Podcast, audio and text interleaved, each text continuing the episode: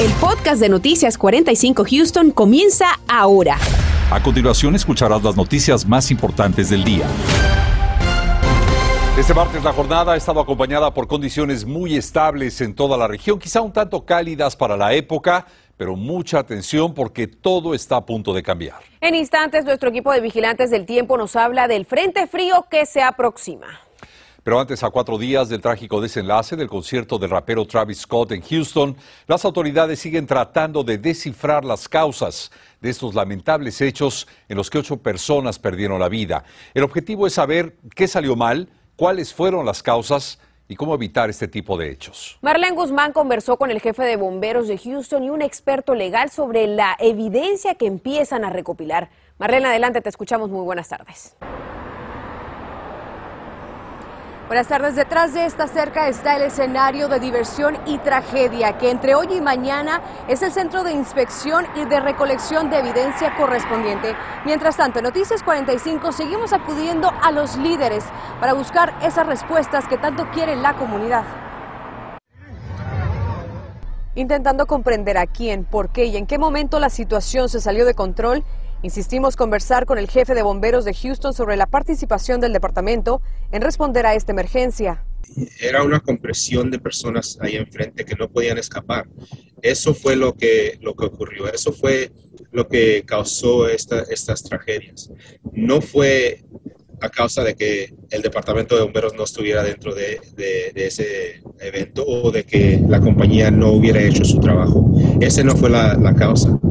Nos explica que por tratarse de un evento privado, tuvieron que monitorear las comunicaciones desde el exterior y estar listos para respaldar a la compañía que prestó servicios médicos contratada por NRG.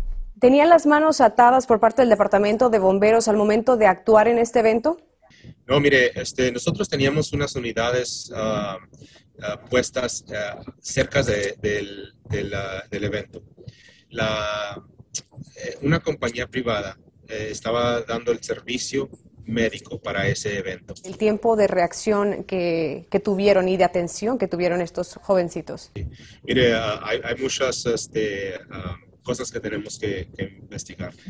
¿Cuánto se tomó para identificar que alguien necesitaba ayuda? ¿Qué fue la comunicación de cuando se dieron cuenta que alguien necesitaba ayuda hasta que pidieron esa, esa ayuda? Por su parte, la Oficina de Eventos Especiales del alcalde de Houston compartió este martes copias de los permisos que Energy Park solicitó para realizar el festival. Aclaran que por tratarse de un evento al aire libre no emiten permisos por capacidad. Que siempre ponen permisos cuando se va a usar juegos artificiales, pyrotechnics. LPG, los tanques de gas natural que se usa muchas veces cuando ves ah, camiones que van a estar cocinando comida. Ah, cuando van a poner las carpas, tienen que tener permiso. Revisando los documentos proporcionados por la ciudad, notamos que la mayoría de las comunicaciones se centraron en el cierre de calles. Sin embargo, nos llamó la atención un correo electrónico que en parte menciona los festivales del 2018 y 2019 de Travis Scott sucedieron muchas transgresiones, incluyendo la destrucción de propiedad y varios actos violentos lo que seguramente será pieza clave de las investigaciones y demandas civiles que ya enfrenta Live Nation y Energy. Un juez ordenó una restricción temporal que le permite a expertos y peritos documentar el área donde se vivió esta pesadilla. Para proteger la escena, tomar medidas, videos de drone y fotografías, porque necesitamos los expertos que nos ayuden a entender por qué lo que estaban de promotores y de gerentes en este concierto no pudieron controlar la multitud de personas que estaban frente al escenario. Abogado, en acciones legales después de este peritaje, ¿qué sigue? Descubrimiento de declaraciones. Testigos, policía, bomberos. Va a haber muchas personas que tienen que declarar. Para Noticias, Univisión 45, Marlene Guzmán. Además de las víctimas mortales, estamos atentos a las condiciones de salud de al menos tres asistentes más que se encuentran hospitalizados en nuestra área. Ellos son una mujer de 20 años, un joven de 9 años, que ambos se encuentran en estado crítico. Además, un hombre de 21 años, quien se encuentra estabilizado. El jefe de bomberos no nos especificó en qué hospital se encuentran internados. Mientras tanto, este día el alcalde de Houston, Sylvester Turner, afirmó haberse reunido con el jefe de la policía para continuar analizando lo ocurrido en la tragedia del Astro World el pasado viernes. Dijo que no se descansará hasta reunir toda la evidencia de las fallas que pudieron haber originado esta tragedia. El alcalde fue cuestionado por nuestro equipo sobre futuros cambios en este tipo de eventos y organizaciones. I am certain that there, that changes will. Estoy seguro que habrá cambios. Mi equipo en la ciudad se ha reunido con eh, este tema todos los días desde que ocurrió.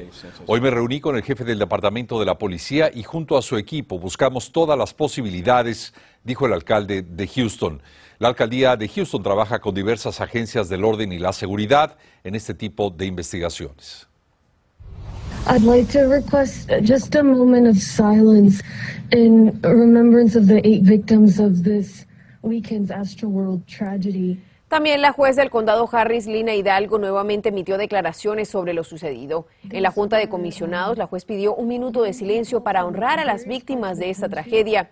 Asimismo, habló de la importancia de una investigación exhaustiva, pero sin apresurarla, lo cual es clave para entender qué fue lo que pasó. Sabemos que es difícil para las personas superar lo que ocurrió, especialmente sin respuestas. Por eso quiero que sepan que estamos trabajando en todos los ángulos sobre lo que ocurrió. Queremos respuestas y por eso sugerimos también una investigación independiente. La juez indicó que el examen toxicológico será una pieza clave en el proceso de investigación.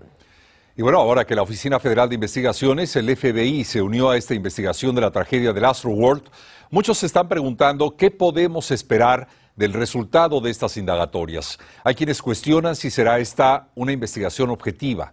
Daisy Ríos nos explica. Adelante, Daisy. ¿Qué tal, Raúl? Muy buenas tardes. Definitivamente que es el cuestionamiento que muchos se están haciendo en este momento. ¿Por qué el FBI está interviniendo también de alguna manera, brindando los recursos necesarios para participar de esta investigación? Hablamos con expertos no solamente del tema penal, pero también cuestionándolos en referencia a este tema. Escuchemos.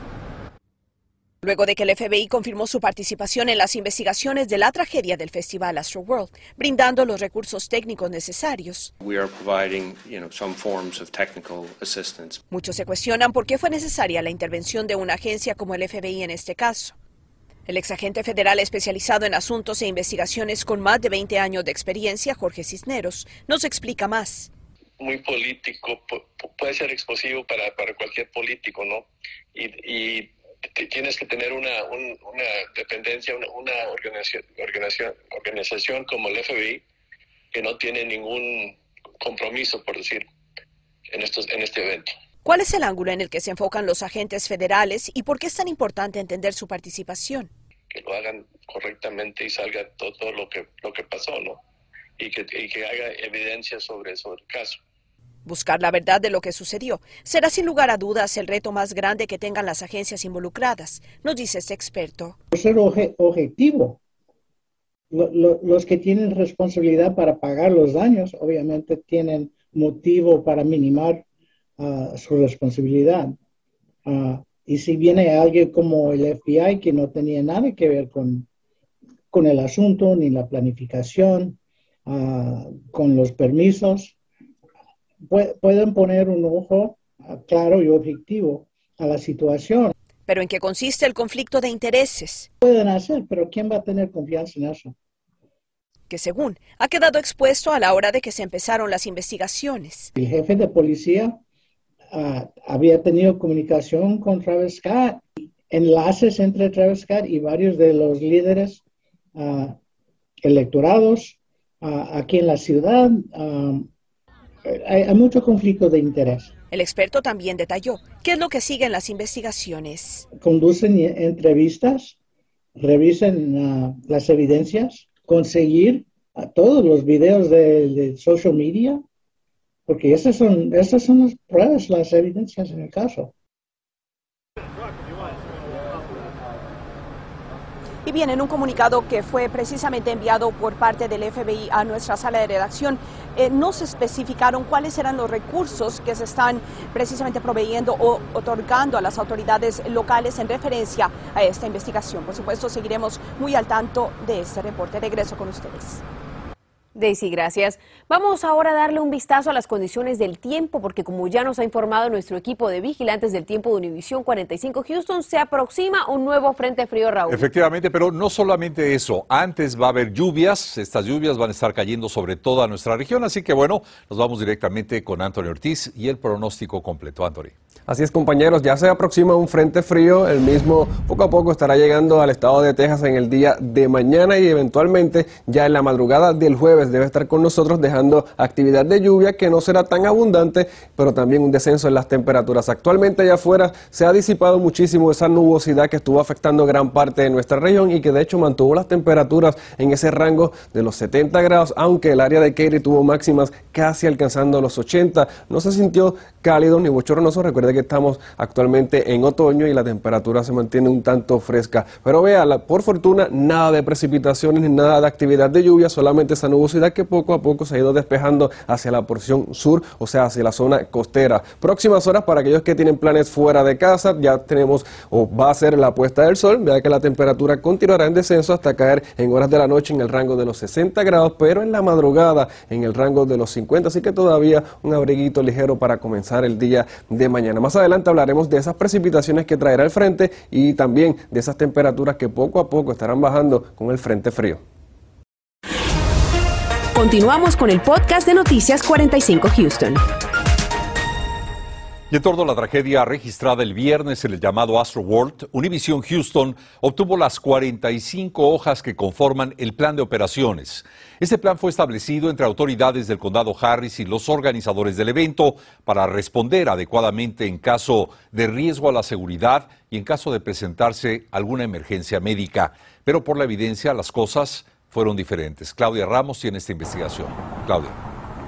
Raúl, el plan de seguridad para este evento quedó detallado, de hecho, en este plan de 56 páginas. En él indica cómo podrían responder a una situación, por ejemplo, sobre la presencia de un tirador o un ataque terrorista, pero en ninguna de estas páginas encontramos cómo se respondería al evento que sucedió aquí el viernes pasado. Pero sí encontramos lo siguiente, y para eso quiero que pasemos a las imágenes, porque desde la introducción el plan señala a empleados del evento que situaciones de emergencia pueden ocurrir así que la advertencia existía. En la página 10 incluso indica que basado en experiencias pasadas se estableció este plan de seguridad. Para esto se contaba con un centro de control y un puesto de mando a donde se tenía que reportar cualquier incidente y las primeras interrupciones al evento se registraban incluso antes de que este diera inicio cuando vimos como miles de asistentes irrumpieron en las instalaciones del evento sin un control alguno. Si se hizo un reporte al respecto, eso sigue en duda. También ahora sabemos que cuando un incidente se salía de las manos, debían comunicarse con las agencias correspondientes, eso según ese documento, pero al parecer la llamada tardó en llegar. Y en esa la página 11 donde puntualiza quiénes tenían el control de frenar este evento. Las dos personas encargadas eran el productor ejecutivo y el director del festival. Desconocemos por ahora cuándo o si alguno de ellos tomó esa decisión. La manera en cómo trabajadores debían reportar un incidente también quedó plasmada en ese documento. Las accidentes son clasificadas también dependiendo de la severidad. La muerte de una persona es clasificada como un incidente de primera clase y para eso se requería la asistencia de urgencias del orden público locales, las cuales sabemos llegaron a eso de las 9.38 de la noche, pero el concierto continuó su curso por varios minutos más. Es en la página 24 donde encontramos un revelador detalle de este plan de seguridad y es que según indican en estas instrucciones, los empleados deberían referirse a personas fallecidas con ciertos códigos. En inglés se le conoce como estas víctimas como Smurfs, lo que se traduce en español a un pitufo. Es así como debían referirse estos trabajadores a personas fallecidas en el evento.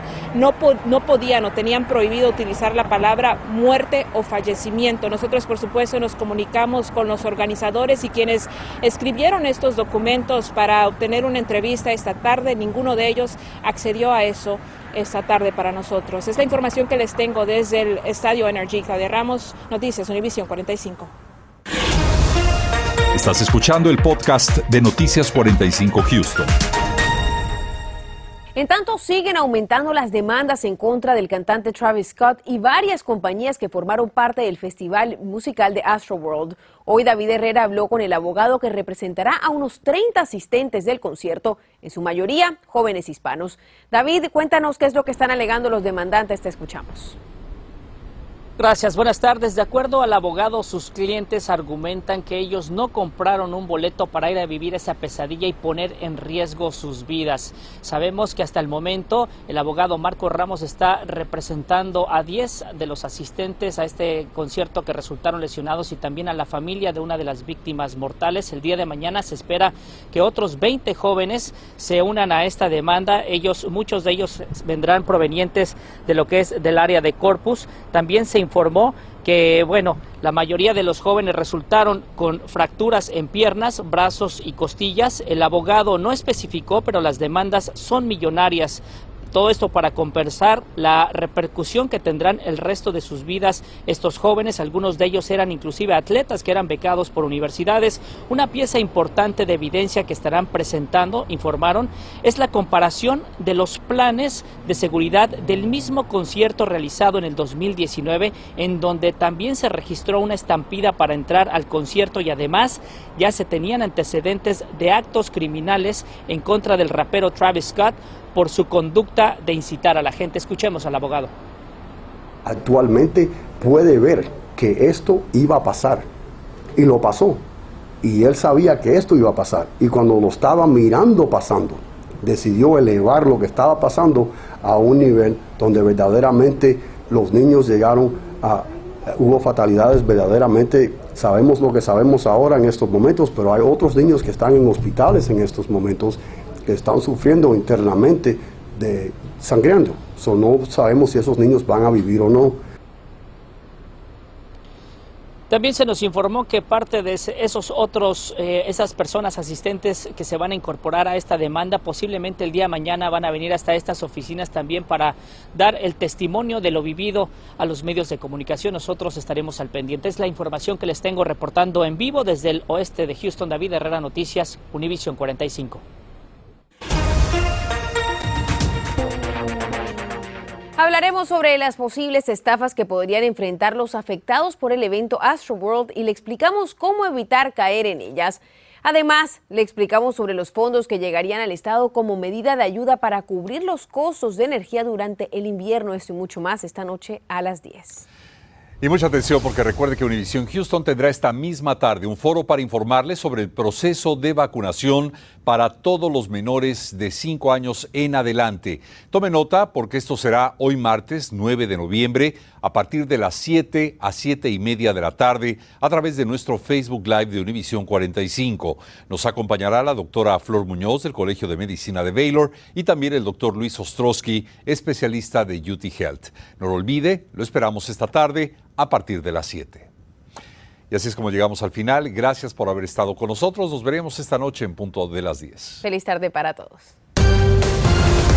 Gracias por escuchar el podcast de Noticias 45 Houston. Puedes descubrir otros podcasts de Univision en la aplicación de Euforia o en univision.com diagonal podcast.